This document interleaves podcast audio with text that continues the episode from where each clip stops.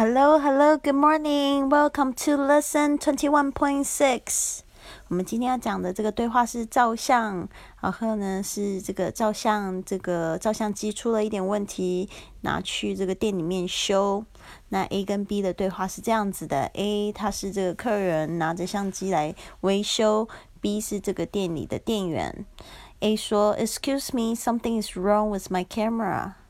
Excuse me.” Something is wrong with my camera. B 说，Let me have a look. What's wrong? Let me have a look. What's wrong? 呃，让我看一下，怎么啦？Let me have a look. What's wrong? A 说，I can't release the shutter. I can't release the shutter. 嗯，我的这个快门好像按不下去，坏了。I can't release the shutter. 这个 B 说：“Okay, I see. We need to send back to the office. It will take three days to come back. Okay, I see.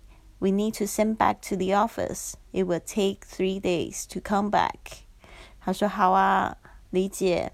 嗯，我们需要把这个送回去办公室，这个要三天才能回来。Okay, I see.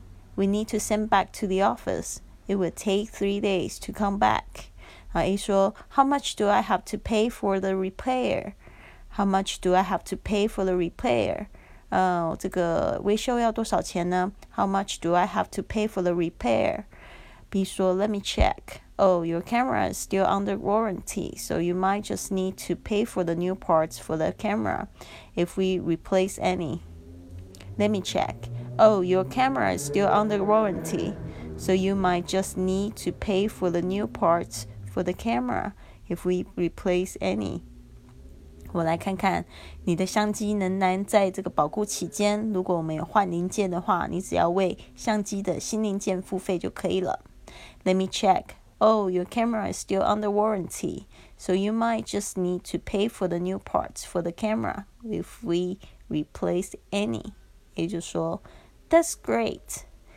That's great，太棒了。That's great，好的，希望这个对话呢有帮助到你哦。希望你的相机都不要发生这样的问题，这样就挺讨厌的。OK，I'll see you soon.